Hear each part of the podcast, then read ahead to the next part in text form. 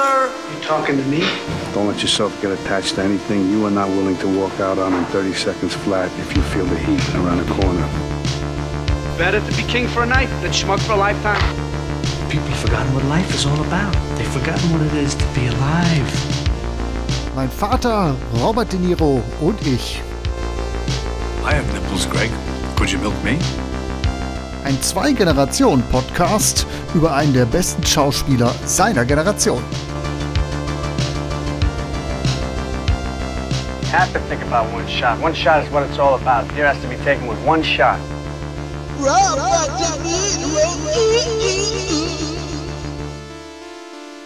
Vater, mein Lieber, na, wie ist es? Hallo Lieblingssohn.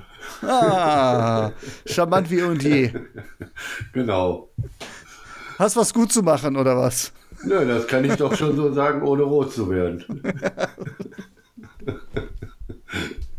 Das ist gut so, das ist gut so, dass ich dich da jetzt nicht in die Verlegenheit bringe. Ja. Du hast den speziellen Film ausgesucht für heute. Deine Wahl? Ja, ist ja speziell, äh, ich weiß nicht, aber es war einmal in Amerika, ist meine Wahl. Ja, ich, ich habe ich hab das so in äh, Erinnerung, dass du doch da so ein Fable für diesen Film hast. Als Kinder hatten sie nichts als ihre Freundschaft. Wer ist das? Oxy. Der hier nicht für mich arbeitet, arbeitet überhaupt nicht. Als Männer wollten sie deshalb Reichtum und Macht. Wir spielen Schicksal. Wer kriegt ein üppiges Leben? Und wen beißen sie in den Arsch? Sergio Leones bildgewaltiges Gangster-Epos, jetzt als erweiterter Director's Cut. Es war einmal in Amerika. Das sind sie. Die vier Reiter aus der Apokalypse. Ja, ich, äh, was heißt ein Fable? Ich mag den. Ja. Und äh, habe den aber auch tatsächlich jetzt, äh, ja, vielleicht das, das zweieinhalb Mal gesehen, würde ich sagen. Ah, ich dachte, das kam nämlich letztes Mal wie so ein wohliges Gefühl so rüber. Nee, ich habe den jetzt tatsächlich erstmal äh, äh, ganz an einem Stück ohne Pause mal durchgeguckt. Ah, okay. Ich dachte, da wäre jetzt eine besondere Beziehung zu diesem Film dahinter. Dann habe ich das irgendwie falsch abgespeichert. Eine Be Beziehung habe ich zu anderen Filmen. So wie du ja anscheinend abgespeichert hast, dass ich den Film nicht mag. Es war einmal in Amerika von 1984. Das war ja quasi so ein bisschen der ausschlaggebende Grund, warum den Film, zumindest einer von zwei Gründen, warum du den Film wieder sehen wolltest. Nein, also das war, war solche, sowas, äh, solche Gründe mir zu unterstellen. Hallo. Nein, ich habe mir natürlich gedacht, wir müssen sowieso da mal durch, oder? Durch alle Folgen, alle Filme. das ist gut, da müssen wir mal durch. Das ist äh, immer ein sehr gutes Argument. Das hatten wir äh, durchaus schon das ein oder andere Mal hier. Dann haben wir den Film weg. Nein, so, so würde ich es jetzt auch nicht sagen. Äh, es ist okay, ich, ich höre auf, dir irgendwas in den Mund zu legen. ja, genau, genau. Aber dass ich der dann ganz auswischen wollte, hallo. Ich äh, habe die Folge ja die letzte geschnitten und da war ja, ähm, wie hast du es gesagt? Vielleicht sind wir uns ja da mal uneinig und ich habe da was. ja, ich habe schon irgendwie, irgendwie, äh, ich glaube, wir haben noch nie über den Film geredet, aber ich habe da irgendwie mal in meinem Nebensatz abgespeichert, dass du den irgendwo dem gar nicht so viel oder gar nichts abgewinnen kannst. Ich weiß es nicht mehr. Äh, ich bin auch ein bisschen äh, überrascht, lass mich noch ein bisschen überraschen, wie dein Gesamturteil ausfallen wird. Aber ich meine das mal, dass du das mal erwähnt hast. Und da wir okay. immer äh, fast, fast schon unisono äh, die Dinge besprechen und fast im Gleichklang äh, auch bewerten, habe ich mir gedacht, naja, mal schauen. Müssen wir mal eskalieren. Vielleicht eskalieren wir heute, man, man weiß es nicht. Okay, dann räume ich jetzt mal mit einem äh, mit einem Vorurteil auf, beziehungsweise äh, warum ich diesen Film, warum ich auch immer so aufatme, wenn ich an Es war einmal in Amerika denke. Und ja. zwar hat das jetzt erstmal einen, einen Grund, der gar nicht so sehr an der filmischen Qualität hängt. Ich, ich glaube, ich weiß es, ich kann, ich glaube es sogar, ich weiß, was du nicht magst. Äh, okay. Ich wollte jetzt eigentlich eine schöne Anekdote aus meiner Jugend erzählen. Ja, okay, dann fangen will ich dich auch nicht unterbrechen. Und zwar warum ich diesen Film lange nicht mehr angerührt habe. Das war nämlich, als ich den zum ersten Mal gesehen habe. Den habe ich damals mit meiner Frau das allererste Mal gesehen. Damals war sie halt noch nicht meine Frau, sondern ganz frisch meine Freundin. Oh. Und äh, wir war, sie war bei mir und wie das so ist, irgendwann muss sie ja nach Hause und wir haben gesagt, wir gucken einen Film und dann weiß man ja auch, was nach dem Film auch noch passiert und dann mit dem Blick auf die Uhr blieb dann halt nicht mehr so viel dafür. Also der, du magst ihn alleine nicht, weil er schon so lang ist, oder was? Genau, die Länge. Wir saßen da und haben gedacht, wie lange geht der denn jetzt hier noch? Du hast negative Woll- Erinnerungen. wollten ein bisschen fummeln noch und dann aber die Uhr, die drü- drückte schon auf die Tube und der Film kam einfach nicht zum Ende. Okay, aber dann hast du den ja nicht ganz unvoreingenommen geguckt. Genau, das meine ich. Das ist ja das, das ist ja das, was meine Haltung gegenüber äh, es war mal in Amerika so getriggert hat. Deswegen, der, der, der hat mich davon abgehalten, mit meiner Frau, Freundin äh, zu fummeln. Ah, ich habe Und deswegen habe ich, hab ich eine persönliche Phobie gegen diesen Film. ich hab da ganz andere Dinge vermutet, aber kommen wir vielleicht noch zu. aber auch schön. So hat so jeder Film seine eigene Bedeutung, ne? Genau, also irgendwie ist das ja auch cool, wenn man äh, einen Film so abspeichert, oder? Ja, aber es ist auch ein bisschen ungerecht, oder? Nur weil du irgendwie da fummeln wolltest. Ja, aber that's life. So ist das manchmal. Ne? Es ist äh, auch wie mit Songs. Es gibt Songs, die sind eigentlich grandios, die kann ich aber aus gewissen Gründen nicht mehr hören. Ja, interessant, aber da erfahre ich ja wieder ganz neue Dinge über dich. Vielleicht machen wir da mal eine Sonderfolge zu, zu Songs und was man damit verbindet. Da kommen Ja. wirklich, tun sich Abgründe auf. Das ist ja bei, bei Musik ja eigentlich nochmal etwas, etwas intensiver als bei Filmen, weil normalerweise wird man, man sich ja einem Film Ja, also bei Filmen. und wartet nicht darauf, dass er einfach vorbei ist. Ja, das ist ja vielleicht auch dann nicht so die richtige Einstellung. Kann man auch im, Hinter im Nachgang vielleicht auch mal hinterfragen, warum man dann vorher einen Film gucken muss oder ob man nicht einfach abbrechen hätte können. Genau, oder irgendwie Kurzfilme guckt. An solch einen Abend. Dann ist halt auch dann äh, jetzt, glaube ich, für ein frisch verliebtes Ehepaar auch nicht so, auch für mich würde ich sagen, auch nicht die richtige Kost. Oder Mm, ja. verliebtes Pärchen. Ja, ja, ja, das äh, kann man wohl sagen, aber das war ja damals eine Zeit, wo man jetzt nicht das Handy griffbereit hatte und im Internet surfen konnte und wusste, worum geht eigentlich dieser Film. Man hat ihn in die Hand gedrückt bekommen. Ich glaube, es war sogar auch noch eine, eine Sicherheitskopie, wo auch keine Angaben von äh, äh, Laufzeiten dabei waren, keine, kein Klappentext. Also man wusste nur, man hat ihn in die Hand gedrückt bekommen und äh, den muss man sehen. Und damals schon war ich natürlich auch Robert De Niro-Fan. Ja, aber der ging dir einfach zu lang. Ja, und äh, ich wusste nicht, worauf ich mich einlasse. Und im Prinzip, ja, hat er, um es ganz deutlich zu sagen, Fummelzeit gekostet. Gut, jetzt kann ich da ein bisschen, äh, nach so vielen Jahren zusammen mit meiner Frau, kann ich da jetzt auch, äh, kann ich da jetzt auch so ein bisschen drüber hinwegsehen. Aber ihr, ihr habt euch da, Wir, haben, habt wir, haben ein bisschen, wir haben ein bisschen was, wir haben ein bisschen auch was nachgeholt und äh, wir haben den jetzt auch gemeinsam zusammen geguckt, als quasi als gemeinsame Erinnerung und hatten dann nachher keinen Zeitdruck hinten raus und so konnte man den Film dann ganz anders Habt ihr- genießen. Habt ihr denn, habt ihr denn die, die, den, den gleich, äh, gleichen Kontext da abgespeichert, dass ihr euch da damals da wirklich äh, Zeit und Nerven gekostet? Also äh, Tonia wusste, dass sie den auch gesehen hatte. Mit mir äh, hat den auch als echt super lang empfunden. Hatte das aber natürlich nicht ganz so konkret abgespeichert wie ich. Wahrscheinlich waren meine Hintergedanken an diesem Abend etwas ausgefeilter als ihre. Ja, okay. Okay, ich verstehe. Sehr schön. Sehr schön. Aber als ich, als ich das erzählen konnte, äh, erzählte, äh, hatte sie das so wieder ein bisschen auf dem Schirm. nee, so eine schöne Geschichte habe ich ja leider nicht parat. Also, jetzt kann ich tatsächlich, nachdem ich die ganze Zeit äh, Pokerface gemacht habe, geheimniskrämerisch war, ganz unvoreingenommen an diesen Film rangehen. Okay, dann hast du ihm jetzt nochmal eine zweite Chance gegeben. Ja, musste ich ja. Ja gut, manchmal geht man ja auch mit äh, voreingenommen in eine Sache rein. Aber hast du dir jetzt vorgenommen, naja, jetzt gucke ich mal wirklich äh, unvoreingenommen. Ich bin ja jetzt ja auch älter geworden und es ist tatsächlich so, dass man ja auch äh, dann durchaus Filme nochmal guckt und äh, Sachen entdeckt, äh, die man damals nicht gesehen hat, die man damals nicht verstanden hat, wofür man früher keine Augen hatte. Andersrum gibt es ja auch Filme, die man heute guckt und äh, man hat früher eine besondere Beziehung zu diesem Film gehabt und man denkt sich im Nachgang so, wie konnte ich nur? Ja, genau. Ja, gut, schöner Einstieg. Schönes Intro, mal sehr persönlich.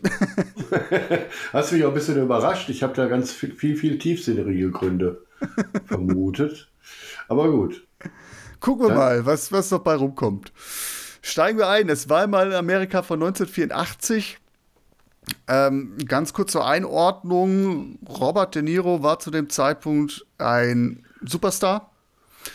Kurz vorher war wie ein wilder Stier. Er war mit dem Oscar ausgezeichnet. Er hat äh, pa äh, der Pate 2 schon gedreht gehabt, Taxi Driver, die durch die Hölle gehen. Also ein unglaubliches Pensum schon abgeliefert, dieser Mann.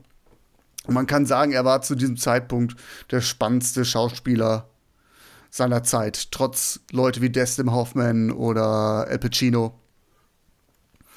Und äh, es war mal in Amerika von Sergio Leone großer Regisseur und es war einmal in Amerika, ist der dritte Teil der Amerika-Trilogie.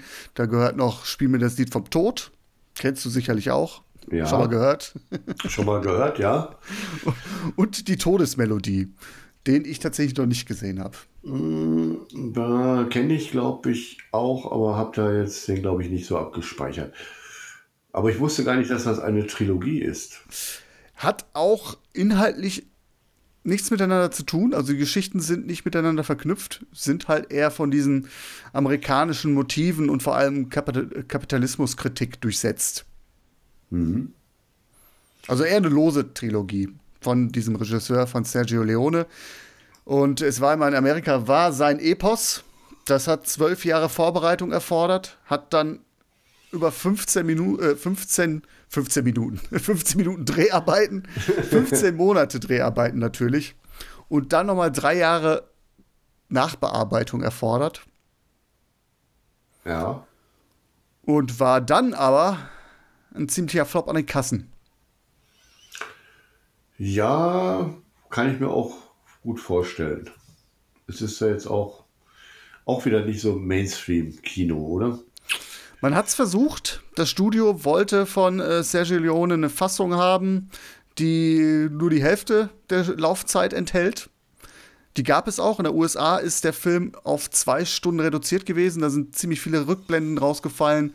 Äh, war komplett stringent erzählt, der Film. Und also die Vision, die Leone hatte, war da überhaupt nicht mehr zu erkennen. Also ziemlich verstümmelt das Ding. USA komplett gefloppt. In, äh, in Europa ist er dann tatsächlich in der Vier-Stunden-Fassung ähm, erschienen.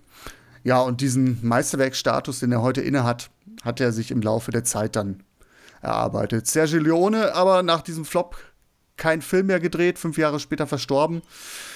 Ich glaube auch ein bisschen im Gram, wenn man so gute 15 Jahre Arbeitszeit in so einen Film reinsteckt. Ja, das soweit zur Einordnung. Das ist immer das, äh, was man jetzt da erwartet. Will man da jetzt vielleicht eben so ein Kunstwerk oder Meisterwerk drehen oder will man äh, mit aller Gewalt den Erfolg an den Kinokassen? Ich glaube, man sträubt sie nicht, wenn man beides schafft, ne? Das schon, aber manchmal ist das ja auch nicht immer so vereinbar, ne? Oder vielleicht auch nicht immer planbar so richtig, ne? Naja, gut, ähm, mit einem gewissen Vorschuss, den er hatte, Gut, Leone ist natürlich auch im Nachgang echt nochmal zu einem großen Regisseur posthum avanciert, also zeitlebens anerkannt, aber nicht diesen Ruf, den er jetzt im Nachhinein hat.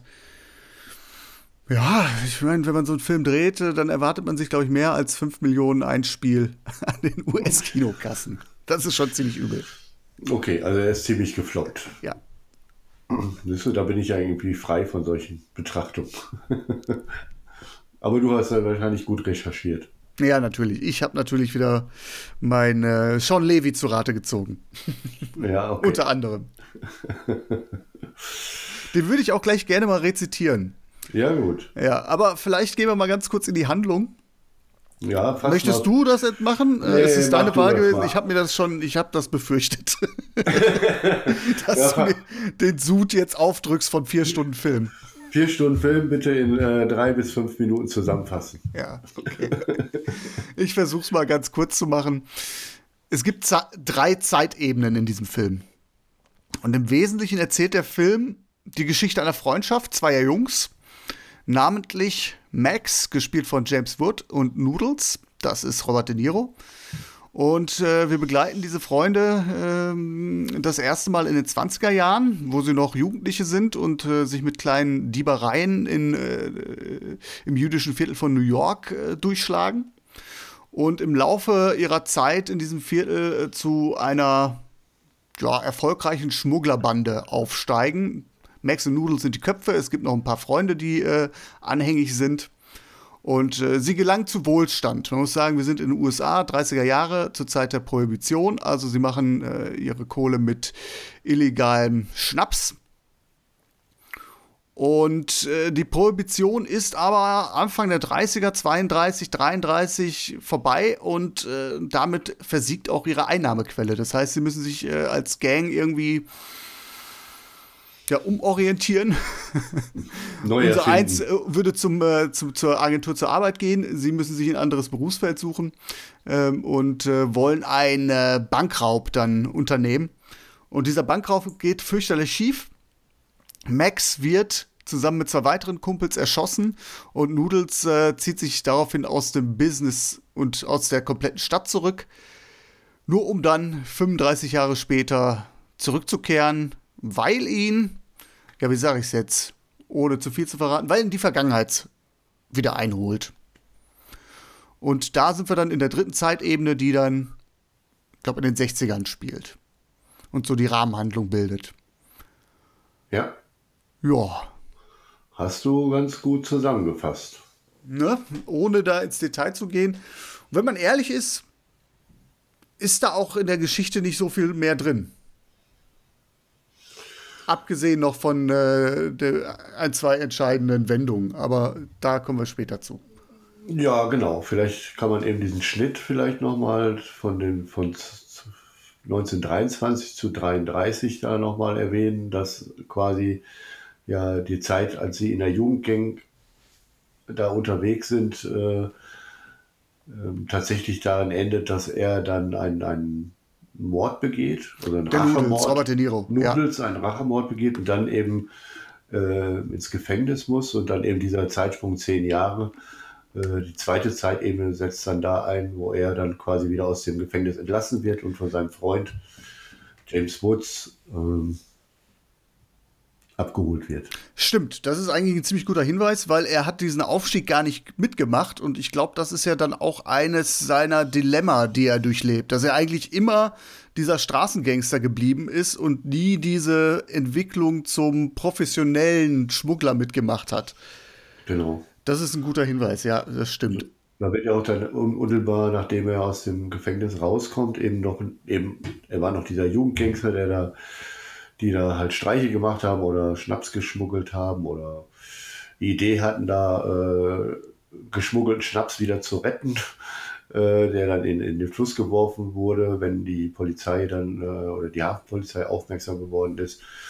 Äh, ja, die kleinen Gaunereien und dann eben als er aus dem Gefängnis rauskommt, hat quasi sein Freund schon ein kleines ja, Imperium aufgebaut, hat einen, einen Laden, der in der Prohibition, wo Alkohol ausgeschenkt wurde, äh, hat schon Connections zu anderen Mafiosis, äh, so, auf die er sich eingelassen hat. Also der Zeitsprung äh, ja, für, für den Freund war es eine Entwicklung für ihn, er wird da ein bisschen reingeworfen wieder. Ne? Also ich denke, das ist auch nochmal eine ganz elementare Geschichte, die man vielleicht nicht unerwähnt lassen soll. Genau, das ist ein guter Hinweis, weil sich ja dann quasi die Ideale, die sie zu dem Zeitpunkt seiner Verhaftung gemeinsam hatten, die haben sich dann bei Max mittlerweile gewandelt, weil er professioneller geworden ist, weil er auch quasi die zehn Jahre dann auch mitgemacht hat. Da ist auch viel passiert äh, gesellschaftlich in diesen zehn Jahren. Äh, hat eine Weltwirtschaftskrise dazwischen und dann wieder den äh, wirtschaftlichen Aufschwung und all so ein Zeug. Ja. Ja. Ja, genau, das hat er alles nicht so wirklich mitgemacht und äh, trifft dann äh, ad hoc auf seine alten Kumpanen wieder. Ne? Und was man vielleicht noch sagen muss, ist, dass tatsächlich der Film diese drei Zeitebenen sehr verschachtelt erzählt. Also es ist nicht so, dass man erst die 20er, dann die 30er, dann die 60er hat oder vielleicht wie bei der Pate, dass man die immer gegeneinander, gegenübergeschnitten hat. Äh, die werden durchaus sehr gemixt erzählt. Ne, man könnte jetzt nicht sagen oder ein Muster drin sehen, erst ist man in den 20ern, dann wieder in den 30ern und dann wieder in den 60ern, sondern äh, es, der Film springt immer. Er ist sehr, ja. sehr, sehr verschachtelt erzählt. Man muss manchmal schon ein wenig äh, aufpassen, in welcher Zeit man gerade ist. Ne? Gut, man kann es an den Darstellern erkennen, die dann entsprechend gealtert sind, aber manchmal ist man halt schon ein wenig. Äh, ja. Man muss manchmal kurz überlegen, wo ist man gerade halt. Ne? Das ist schon so. Das ist halt nicht so schön am Strang erzählt, sondern wie du sagst, auch äh, durchaus mal gemixt. Und das, ich glaube, das ist am Anfang äh, rausgekommen, das über eine Laufzeit von vier Stunden. Also das ist wirklich schon ein Film, da muss man halt auch Aufmerksamkeit mitbringen. Ja, und nicht ja. warten, bis er endlich zu Ende ist. der Hauptstrang ist tatsächlich in den 60ern ne, und er äh, ist immer gespickt von Rückblicken in die äh, einzelnen Zeitebenen. Genau. Wie machen wir denn weiter? Robert De Niro oder Film allgemein. Ich, ich würde mal vorschlagen, dass wir. Ich, ich führe noch ein bisschen was an zu Robert. Ah, nee, sag du, sag du, komm. Ich will dich nicht in die Rechnung drängen. Nein, alles gut. Mach, du hast ja, dann mach das mal mit dem Robert De Niro. Du hast uns jetzt angefangen. Du willst mit Robert De Niro starten. Ich würde ganz gerne mit Robert De Niro starten und zwar ähm, Nee, ich will gar nicht mit Robert De Niro starten. Lass uns zum Film gehen. ich habe spontan, spontan meine Meinung geändert. Ja, okay. Dann kommen wir wieder zum Film. Die Haben-Seite. Ja, ähm, ich finde, äh, das, was wir jetzt gerade gesprochen haben, das nonlineare Erzählen, das macht der Film ziemlich gut. Also wie er diese Zeitebenen miteinander verknüpft, das ist wahnsinnig gut geschnitten. Und ja da sieht man, dass da wirklich drei Jahre auch reingegangen sind in diesen Film, in, diesen, in dieser Nachbearbeitung, in den Schnitt. So wie du an dem ganzen Film siehst, dass da wahnsinnig viel reingegangen ist. Also der Film ist großartig inszeniert, hat eine atemberaubende Kamera. Der Film ist detailversessen wie Arsch, also wirklich, wirklich äh, grandios von, von der Inszenierung selbst, aber auch von der Ausstattung ähm, wie er dann die 30er und die, auch die 20er Jahre inszeniert. Da werden ganze Filme zum Leben erweckt. Das ist, das ist grandios. Also beispielsweise eine Szene, die ich richtig gut finde, ist diese Szene relativ zu Beginn am Busbahnhof. Die ja relativ zentral ist, weil der Busbahnhof ja auch ein Geldablageort ist, wo ein Geldkoffer liegt. Ach, wo er seinen Geldkoffer abholen will, meinst du, am Anfang? Ja, nee, ich, ich glaube, es ist nicht die Szene, wo sie ähm, den, Ge den, Geldkoffer abholen, äh, sondern ähm, Robert De Niro in der Vergangenheit verlässt die Stadt. Er will ein Ticket kaufen, fragt am Schalter, ähm, wohin fährt der nächste Zug, wo wollen sie eigentlich hin? Robert De Niro sagt, egal, geben Sie mir den nächsten, Buffalo, okay. Du okay. merkst, der Mann ist auf der Flucht. Und dann hast ja. du wenig kurz, wenig, wenige Zeit darauf, hast du die Szene, wo er zurückkommt. Ja. Es gibt Vergangenheit. Ja, an diesem Busbahnhof gibt es ja tatsächlich drei Szenen aus jeder Zeitzone, ne? Ja. Und ich finde das halt sehr geil, weil, es diese Szene, also diesen, diesen Ort ja dreimal gibt und wie er dreimal inszeniert worden ist. Ne? Ja. Und wo, wo halt auch die 20er, 30er Jahre, wo es so ein bisschen, ja, was Edles hat, dieser Busbahnhof. Ne?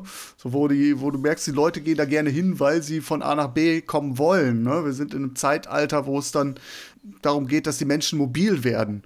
Da ist das ein Event. Und die Leute, die Schaffner, die sind alle schick angezogen. Und dann kommt er in den 60er Jahren dahin. Und dann ist das so abgerockt schon und der Schaffner sieht eher aus wie ein Beamter und da ist überhaupt nichts mehr Feierliches in, in dieser Szene. Aber ja. dass er mit demselben Setting dreimal spielt und immer den, den Ort neu zum Leben erweckt.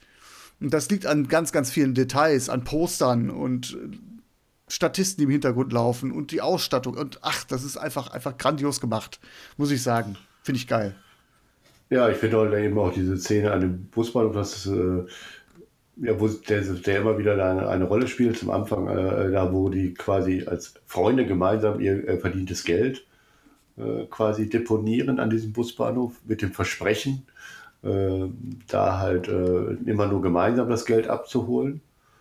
Und dann gibt es halt die zweite Szene am Busbahnhof, wo er gerade seinen Freund mehr oder weniger verraten hat, äh, um ihn eigentlich zu schützen. Muss man vielleicht auch noch mal äh, genauer darauf eingehen.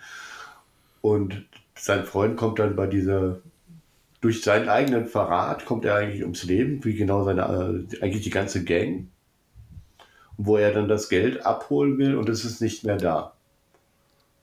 Mhm. Ja. stimmt. Und dann gibt es halt die dritte Szene, die ja quasi in den 60ern spielt, wo er wieder aus diesen, aus den vielleicht noch nicht ganz äh, erklärten Gründen wieder zurückkommt, wo er die Vergangenheit einholt. Er geht wieder an diesen Busbahnhof und holt dann das Geld.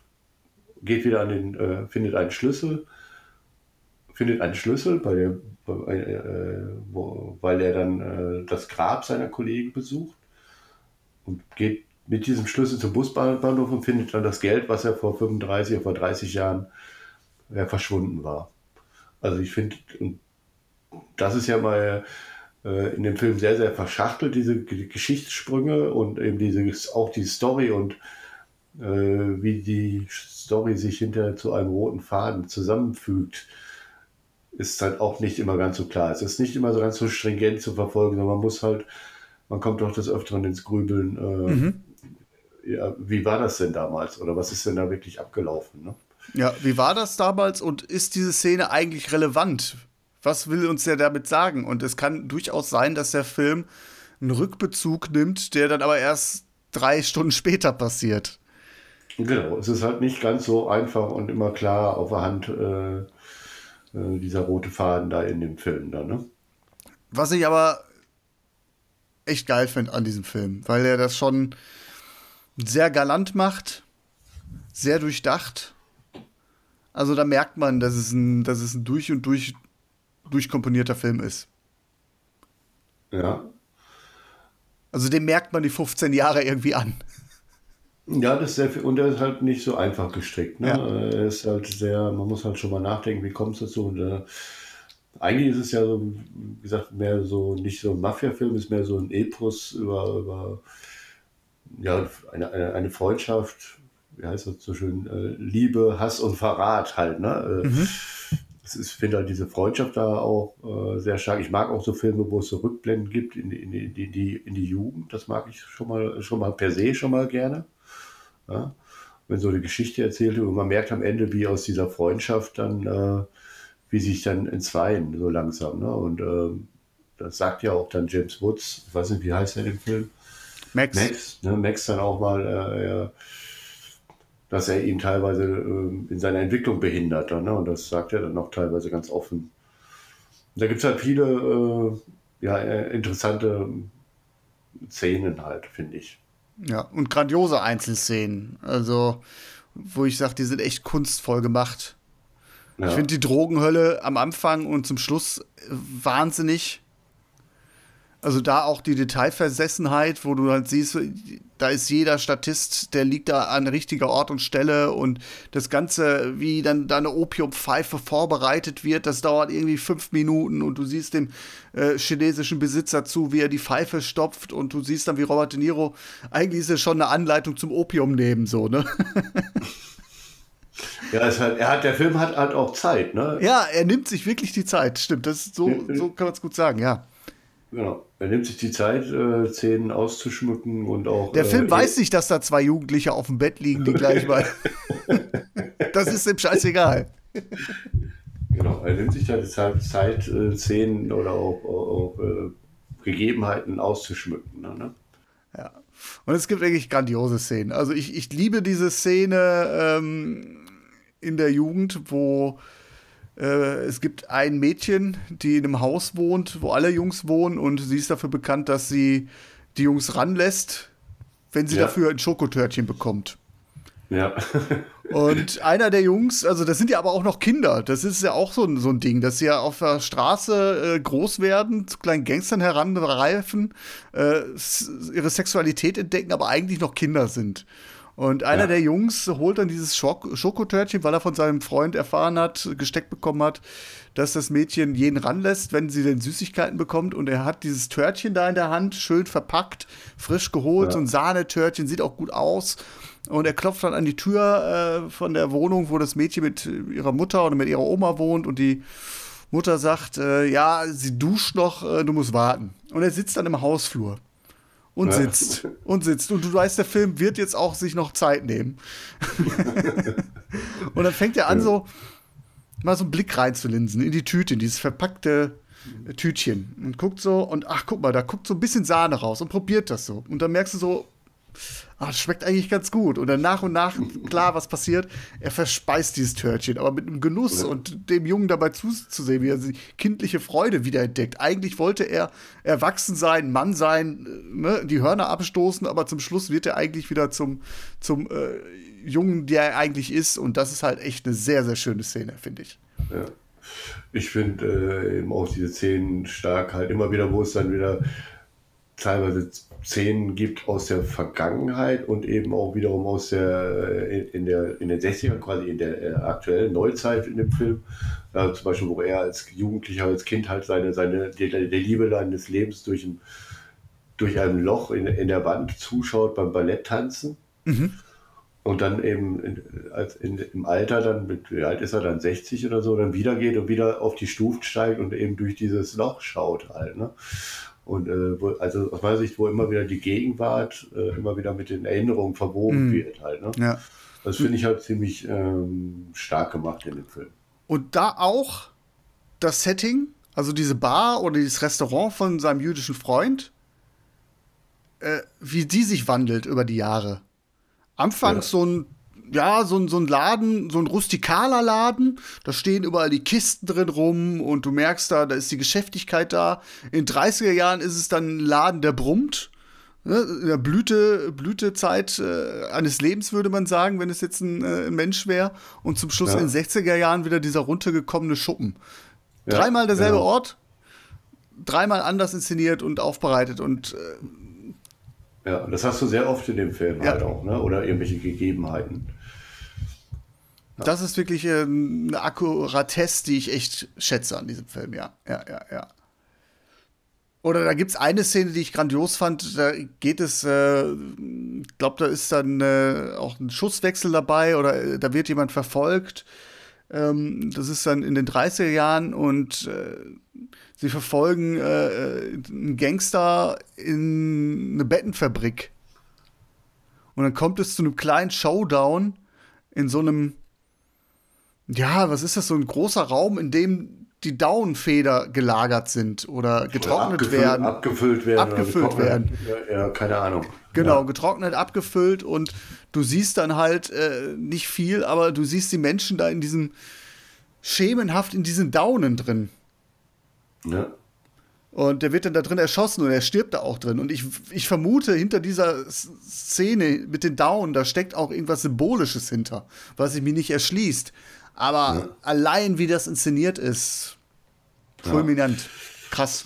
Muss ich jetzt Gut, sagen. Das sind viele Dinge, die, die, die in dem Film äh, aus meiner Sicht, die ich auch jetzt nicht immer so ganz zu deuten weiß. Ich finde die Anfangsszene schon äh, äh, sehr spannend, wo er es dann in, die, in dieser Opiumhöhle mhm. und du immer wieder dieses, äh, am Anfang minutenlang dieses Telefon Oh ja, boah. Hast, ne? Ja, das ist nervig, ja. Nervig, aber irgendwie äh, springt es ja da auch in der Zeit und du denkst immer, dass irgendwo steht ein Telefon, aber es springt ja durch die Zähne. Äh, es werden immer andere Zähne und du hast immer wieder dieses Telefon trotzdem. Ne?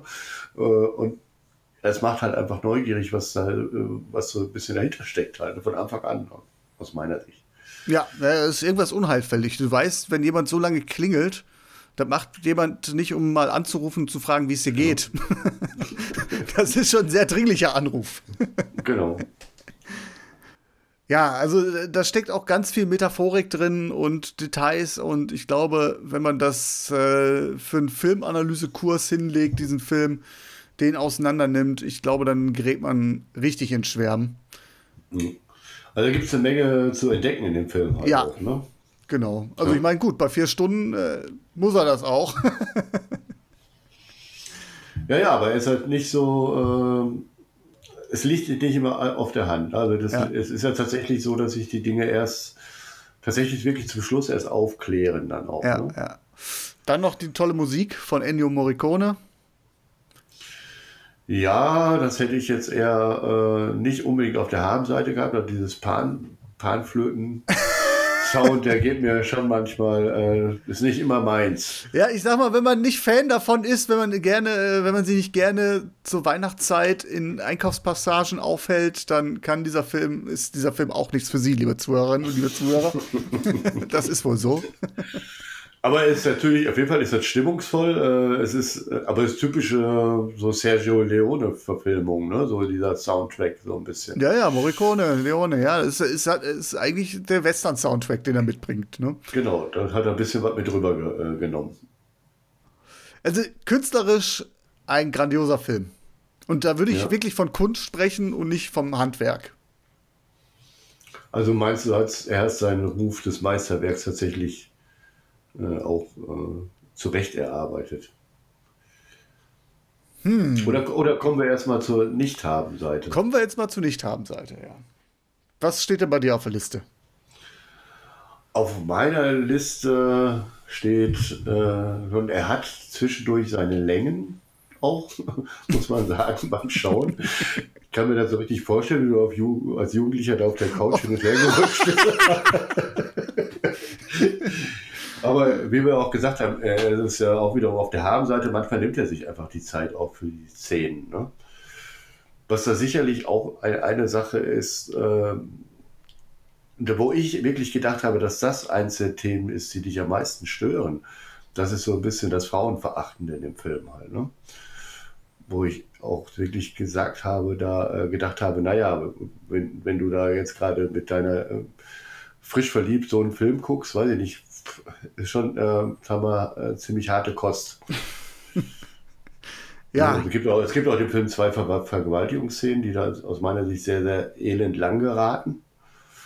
Ne, äh, gut, und dann sonst der Umgang mit der Frau, mit den Frauen in dem Film. Äh, Ja, ja, und das ist manchmal grenzwertig halt. Ich ne? finde nicht, das ist grenzwertig, das geht gar nicht. Und das ist wirklich, äh, da triffst du jetzt ganz ins Schwarze bei mir, weil das ist äh, das, was mir eigentlich den ganzen Film kaputt gemacht hat. Aber richtig. Mhm.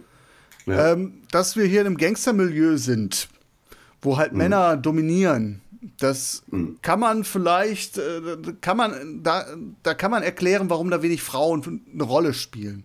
Okay, aber wie diese Frauen dann eingesetzt werden, das sind entweder Huren oder Wahnsinnige oder Geliebte oder Falschspielerinnen. Also das ist keine Frau, die da irgendwie mit einer eigenen Agenda dabei ist. Die existieren nur, sie sind Besitz für diese Männer.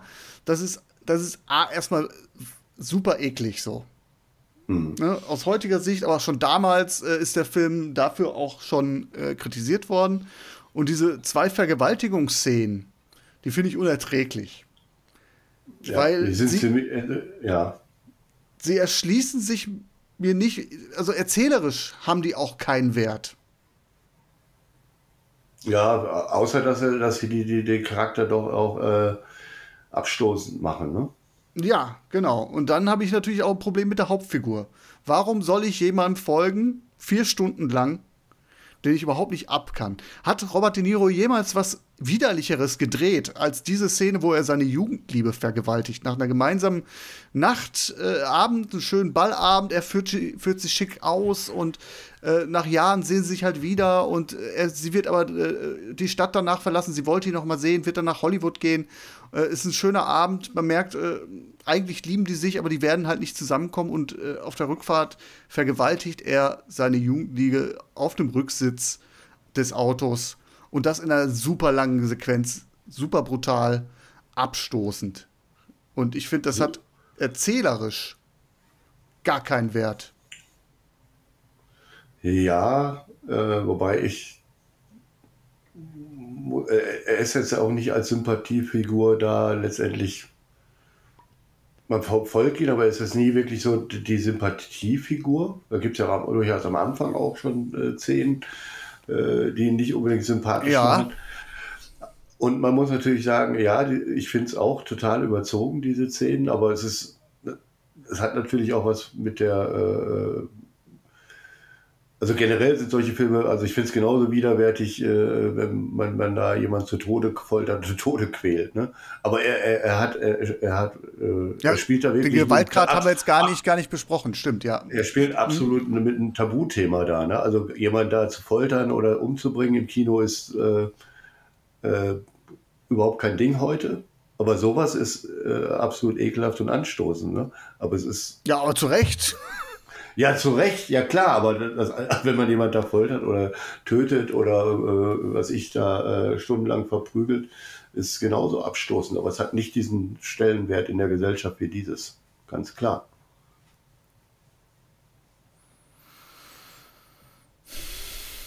Deshalb kann ich, ich verstehe das schon, ja, aber es war genau der Punkt, wo ich sagte, das ist wahrscheinlich, ich habe gedacht, das ist genau der Punkt, der dich, der dich da. Ja, ist es, äh, ist es auch. Es ist, äh, Ja. es, es ist aber auch, also im, im gesamten Kontext. Nicht nur, dass es halt eine eklige Szene ist, ähm, es ist halt, auch- es, es, es bringt diesen Film erzählerisch nicht weiter. Der Abend hätte auch auseinandergehen können, ohne dass er sie vergewaltigt, und es hätte trotzdem melancholisch sein können.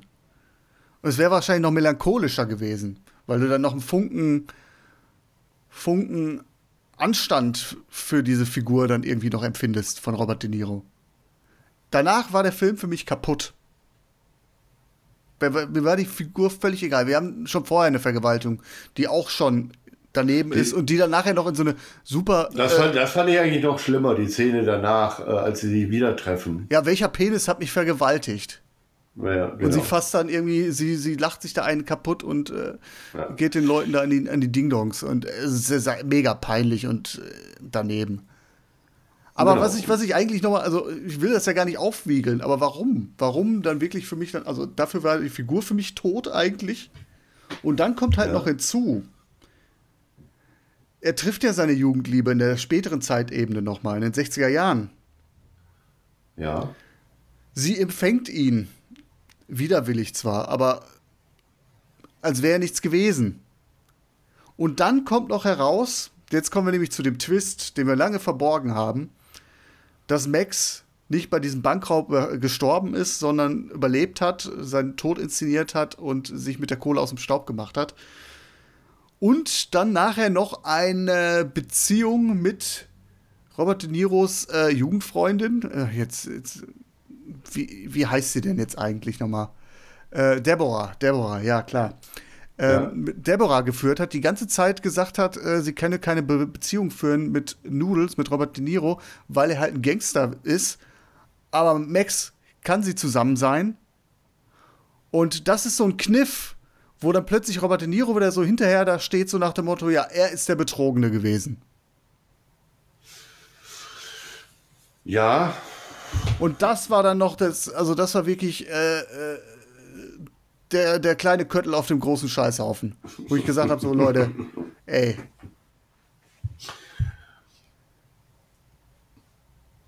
Ja, ich. Es, es ist für mich es ist tatsächlich äh, Tabu, was da äh, äh, in dem Film gezeigt wurde. ja, aber ein Tabu heißt doch für mich eigentlich, dass du ein Tabu zeigst, weil es sonst immer totgeschwiegen wird, weil man da mal drüber sprechen muss. Hier sehe ich überhaupt keine Notwendigkeit, darüber zu sprechen. Ist ja kein Film, der irgendwie Gewalt gegen Frauen anprangert. Nein, er inszeniert Gewalt gegen Frauen als was okay ist. Das ist für mich kein Tabu. Das ist für mich einfach ein. Ich weiß nicht, ob er damit schockieren wollte oder ob das einfach, ob da wirklich eine echte, echter Frauenhass hinter steckt oder was auch immer. Ich kann es mir nicht erklären. Ich fand es einfach daneben. Und Ja, deswegen. ich, aber wie gesagt, ich, das habe ich mir, das habe ich mir auch wirklich gedacht, dass, dass, dass du deswegen dann die Schwierigkeiten hast mit dem Film. Wie gesagt, ich sehe es halt ein kleines bisschen anders. Ich fand die Szenen auch äh, gruselig und eklig. Ja. Aber ich denke mal, dass es auch in der Zeit genauso wie äh, Folter, Totschlag, Mord, solche Dinge auch passiert sind. Aber man muss sie halt dann nicht ausleben da. Ne? Es macht, also ich, ich weiß nicht, ob so frauenfeindlich gemeint war oder ob es wirklich äh, schock schockieren sollte. Ich meine, er war ja tatsächlich zu der Zeit auch, wie, wie du sagst, da ein Superstar. Mhm. Ich bin mir da nicht sicher. Ich meine, wir haben eine Vergewaltigungsszene mit Robert De Niro beispielsweise in Cape 4. Im Cape 4, in Da hat sie eine ganz, ganz andere Funktion. Da will, will, sie ja natürlich zeigen, dass, ne? Also da, This Boy's Life, da thematisiert sie ja die Vergewaltigung ähm, als Bestandteil. Da, da ist es ein Tabuthema. Häusliche Gewalt. Mhm. Den Kontext hast du hier nicht. Hier hast Mhm. du, das ist einfach eine Frustaktion von ihm. Er kann sie nicht haben, also fällt er bei sie her. Macht die Figur verabscheuenswürdig, aber es ist ja kein Max Cady, den man verabscheuen soll. Sondern es ist unsere Identifikationsfigur. Puh, äh, Identifikationsfigur habe ich ja eigentlich nicht immer. Ja, so nicht, nicht empfunden. Identifikationsfigur, aber die Figur, die wir vier Stunden lang verfolgen. Ja, ja, ist richtig. Und dafür. Äh, und dann nachher noch die Figur ist, die dann quasi, quasi moralisch als Sieger vom Platz geht. Geläutert und weise. Geht er, geht, er, geht er wirklich als Sieger vom, vom Platz? Ich finde er schon eine sehr, sehr tragische Figur. Und du siehst ihn eigentlich auch in dem ganzen Film nie wirklich glücklich oder lachend. Mhm. Außer vielleicht in der Kindheit. Und da gibt es ja dann diese Schlussszene, wo er auch wieder in der Opiumhöhle ist und dann das erste Mal da dieses breite Grinsen da hat, ich glaube, eben, glaube nicht, dass er, er ist wirklich eine tragische Figur in dem Film. Mhm. Also Ich meinst hab du, den- meinst du hab die den Verge so, Ja. Habt ihr nie so als Helden oder so empfunden? Ja, ich, Helden ist vielleicht auch der falsche Begriff. Es ist tatsächlich die Figur, die wir vier Stunden lang begleiten. Der Ja. ich mein Interesse widme. Ja, der ich meine richtig. Zeit schenke. so. Ja, man sieht es so. Ich meine, Ja. ich kann ja, ich kann ja auch Anti, Anti-Helden interessant finden oder so. Ja, kann ich, kann ich nachvollziehen. Ähm, ich, ich, aber ich verstehe, du, du meinst, dass das äh, ist dann halt irgendwie, das soll so mal so die nochmal einen tragischen Aspekt, dass er seine Ver- Freundin vergewaltigt mit reinbringen, oder? Ja, ich fand das schon sehr, sehr höchst dramatisch da. Ne? Also es war äh, widerlich und höchst dramatisch und es äh, hat, äh, hat, es war alles sehr, sehr tragisch da an der Stelle da. Ne? Und, äh, und er hat schon eine widerwärtige Figur und gesagt, er hat auch wirklich dann, äh, man weiß ja nicht, wie er unter dieser Situation da gelitten hat, die 35 Jahre oder 30 Jahre. Ähm, Ja, aber auch das, er geht ja- er geht ja was, noch ich, nicht- was, ich- was ich einfach nur sagen will, dass äh, da durchaus andere Dinge da ja gezeigt werden, äh, die mindestens genauso Verabscheulichkeit Ja, ja. sind in jedem Mafia-Film. Und, Keine- äh, ich keine- bin mir nicht sicher, ob Frage. das wirklich, ich bin mir nicht, ich habe das ja auch so gesehen, ich habe das auch wahrscheinlich äh, gelesen, auch so ein bisschen Kritiken, das geht ja wirklich vom Meisterwerk bis hin zu, äh, das wird dem wirklich äh, angeprangert. Ich bin mir halt nicht sicher, ob der, ob er frauenverachtend ist oder einfach nur, äh, das alles sehr, sehr provokant ist. Weil, ja, Also ähm, für eine Provokation würde ich zumindest noch irgendwo erwarten, dass er doch an irgendeiner Stelle das vernünftig bricht. Nochmal. Dass es vielleicht eine Frauenfigur gibt, die dann vielleicht irgendwann doch mal sich emanzipiert oder es irgendwie zum Schluss eine Entschuldigung gibt oder irgendwie irgendein, irgendein, Funken Versöhnliches. Das sehe ich da überhaupt nicht. Es ist ja auch nicht so, dass er auch im Umgang mit der Gewalt, dass er das zurücknimmt. Äh, Ist, ist, ist das ein Film, der, der das äh, Verbrechermilieu irgendwie brandmarkt? Oder äh, ich meine, es ist eine Freundschafts Freundschaftsgeschichte in diesem Umfeld. Also da ist dann eine fast, also ich, ich, also ich, ich sehe es nicht. Ich würde, würde ihn äh, vielleicht retten, aber nein, so wie es inszeniert ist, überhaupt nicht. Nee, tut mir, tut mir leid. Also kann ich da nicht abgewinnen. Ja, ich- wie gesagt, ich habe mir das äh, tatsächlich auch, das war so tatsächlich am Anfang schon so gedacht, dass das, das genau das Thema ist. Warum du da Hatte ich Filme aber ehrlich gesagt gar nicht mehr auf dem Schirm. Ja, okay. Du hattest andere Hintergründe. ja, das ist ja dann. Äh, vielleicht lief da auf der anderen Seite äh, vielleicht schon was Einvernehmliches oder so und ich habe es nicht mehr mitgekriegt. Kann auch sein. oder du hast vielleicht gar nicht als Vergewaltigung zu der Zeit wahrgenommen. Das, genau, hat mich doch richtig scharf gemacht, genau. ja, gut. Nein, aber gut, ich kann das auch verstehen und äh, dass man das auch so. Das ist zumindest grenzwertig alles, ne? Nee, also tut mir leid, also mit dem grenzwertig lasse ich die nicht entkommen. Das ist für mich absolut drüber. Ja. Das ist für mich eigentlich rote Karte. So. Ja. Und dann, dann kommt noch hinzu, jetzt kommt noch mal, also noch mal, ich habe schon den Köttel auf den Scheißhaufen gesetzt, jetzt ja. kotze ich noch mal drauf. Äh, Robert De Niro finde ich nicht gut. Okay. Also, das heißt nicht gut, nicht überragend in diesem Film. Ne, ist in der Tat, es ist äh, äh, mehr so, solide Rolle, ne? Die er da spielt und äh ich finde, er hat nichts in seinem Spiel, was man sonst so an ihm schätzt. Keine Wucht, keine Ambivalenz. Es ist seltsam teilnahmslos, was er da abliefert. Ja, gut, er ist auch irgendwo melancholisch, aber das ist irgendwie, ich habe das Gefühl, in diesen vier Stunden, trotz, es wird ja angedeutet, dass er Selbstzweifel hat und diese Szene nach der Vergewaltigung beispielsweise, wo er dann doch merkt, das war vielleicht nicht so gut und er ist dann verzweifelt oder ärgert sich über sich selbst, aber es ist trotzdem irgendwie vier Stunden lang ein Modus. Mhm. Ja, er ist halt äh, eine tragische Figur an der Stelle da. Ne? Er ist, äh, ja, es, es, ist nicht das, was, was, was ich weiß, was du meinst. Er hat da jetzt nicht so äh, grandiose Szenen oder mhm. sowas. Es sind eher, äh, wenn es dann die grandiosen Szenen sind, es eher dann äh, die, die äh, Bilder, die Szenarien, die Gegebenheiten, mhm. aber nicht unbedingt die Person. Ne? Ja, also auch beispielsweise hier den direkten Vergleich mit der Pate, wo er auch nicht viel spricht oder auch er ein, ein sehr ja, in sich gekehrter Charakter ist. Mhm. Aber was er da tatsächlich auch an der Bandbreite rausholt und an der Bandbreite mit, mit wenig Worten. Er ist ja auch hier kein großer Laberkopf. Nee, das ist eigentlich schon ein bisschen ähnlich. So. Aber ja, es ist von der Anlage ähnlich, aber was er daraus macht, also ich sehe da nicht so, dass er das äh, das, das Geniale sehe ich da überhaupt nicht in, in seiner Figur. Ich, mhm. Zwischendurch habe ich gedacht, ist das der Robert De Niro, der, den ich jetzt kürzlich noch in der Pate gesehen habe? Oder ist das schon der Robert De Niro, der sich schon gedanklich auf äh, immer Ärger mit Grandpa vorbereitet? Ja, das, das glaube ich nicht. Ich glaube, er ist eher von der Figur so angelegt gewesen, dass er da äh, so gespielt hat, wie er den auch gespielt hat. Also das war ja alles noch zu seiner Glanzzeit da, ne? Und äh, ja.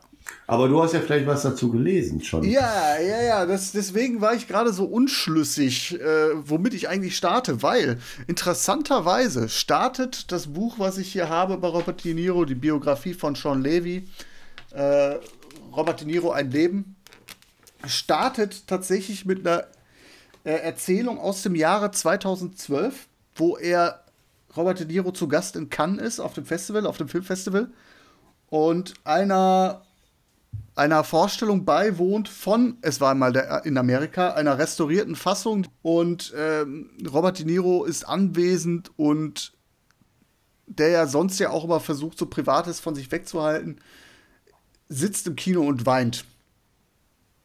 Robert De Niro? Ja. Also der, der okay. Film nimmt ihn mit, irgendwas, äh, der Film berührt ihn auf jeden Fall. Mhm. Und das fand ich halt sehr, sehr interessant, weil äh, ich, jetzt zitiere ich mal eine Passage und dann werfe ich eine These in den Raum.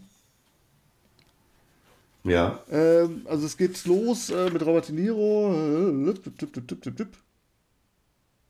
Aber irgendetwas setzt ihm an diesem Abend zu. Gefühle, die er normalerweise nur in dem engen Rahmen seiner Filmrolle oder den verborgenen Gemächern seines Privatlebens enthüllt.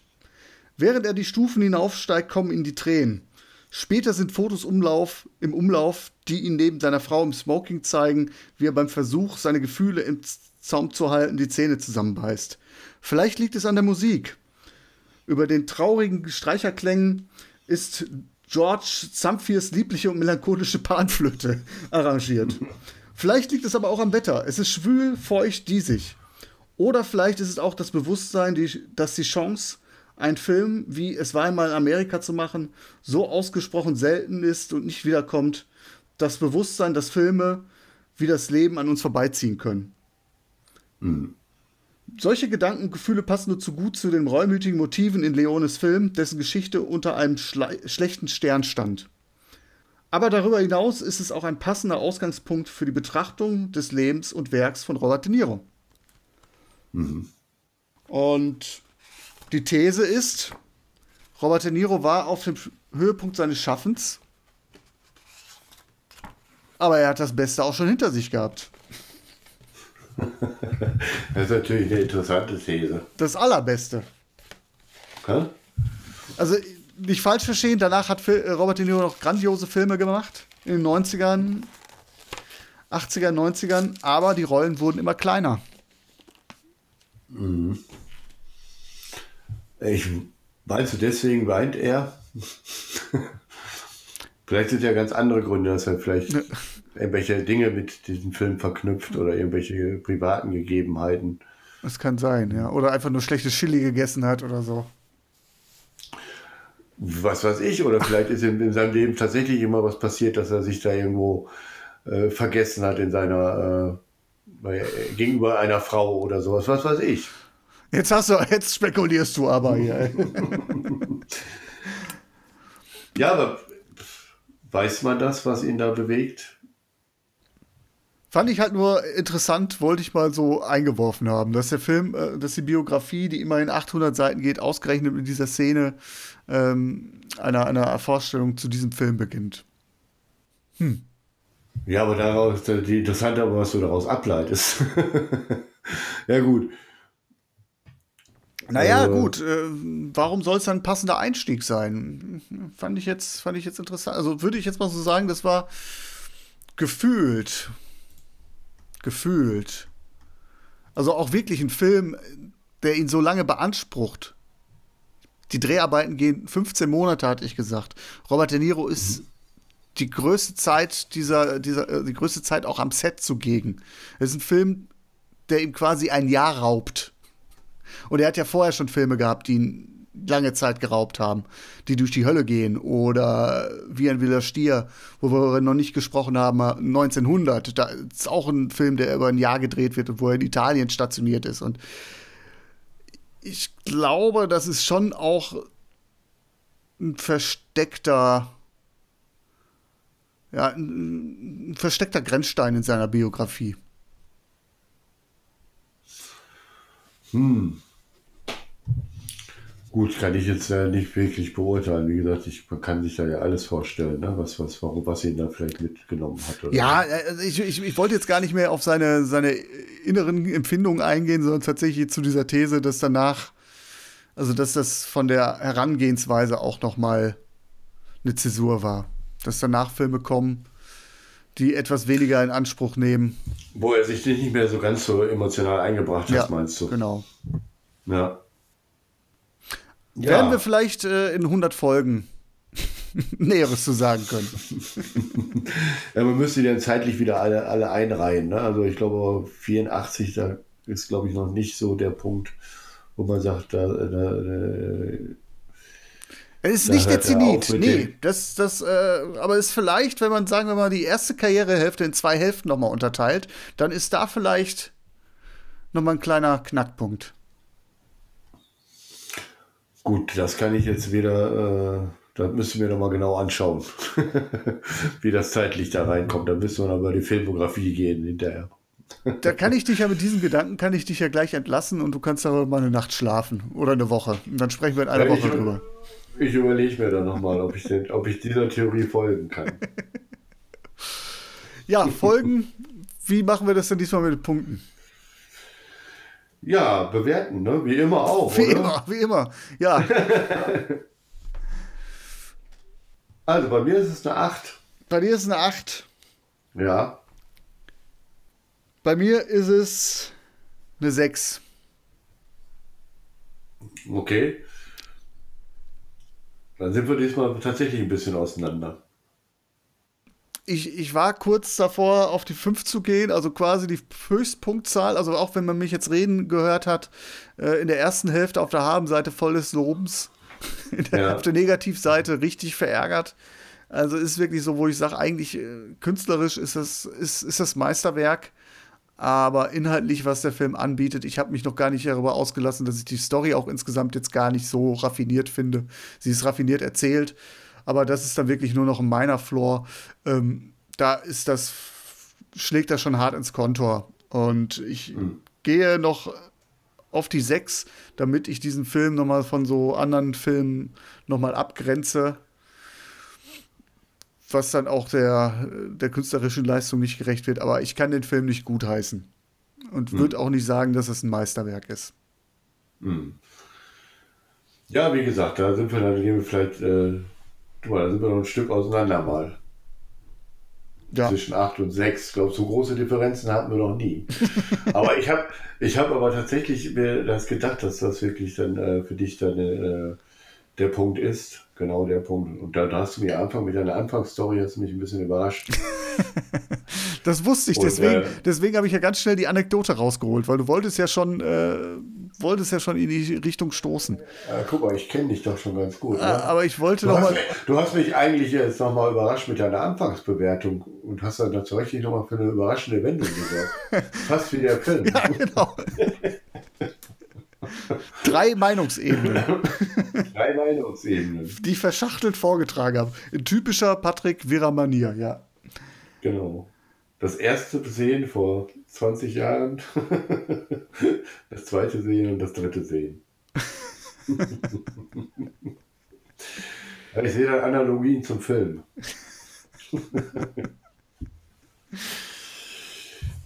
ja, gut. Dann sind wir mal äh, ein ganzes Stück auseinander diesmal. Für uns, ich glaube, für unsere Verhältnisse viel mehr wird es wahrscheinlich gar nicht geben. Schauen wir mal. Schauen wir mal. Also wie gesagt, die künstlerische Qualität ist ja unbestritten. Das ist ja so. Da kann man ja jetzt, äh, also das sieht ein Blinder mit dem Krückstock. Ja, wie gesagt, ich habe mich auch vor, kann mir auch dann durchaus nachvollziehen, dass man sich an diesen Dingen stößt. Habe ich mich auch dran gestoßen. Aber offensichtlich Aber ich nicht hab- hart genug. Ne, irgendwo sehe ich es. Ich fand eigentlich die andere, ich fand die, aber brauchen wir jetzt auch nicht nochmal ausgiebig. Ich glaube, wir haben es ausgiebig Ja. jetzt besprochen, da müssen wir auch nicht nochmal. Äh, man muss aber vielleicht mal zwei Meinungen stehen lassen. Bevor ich hier noch einen, noch einen Punkt abziehe. Gut, Ja, genau. Und ich gehe da noch einen rauf. nochmal künstlich, künstlich den Konflikt nochmal aufbauschen, genau. Zum Abschluss. Damit wir dem Ranking auf jeden Fall nochmal, so weit waren die Tormas noch nie auseinander. Genau. Genau. Aber man muss ja nicht immer einer Meinung sein. Nein. Gut. Haben wir das auch geschafft. Sehr schön. Haben wir den, hast du den auch durchgestanden, die vollen vier Stunden. Ja. Ich mache es jetzt auch diesmal kurz, werden auch keinen langen Film uns angucken. The Fan. The Fan. Okay. Okay, ich versuche jetzt auch äh, ganz un. ich, mach, ich, ich sag jetzt auch nichts dazu, so machen wir das. Ja, jetzt. okay. Gut.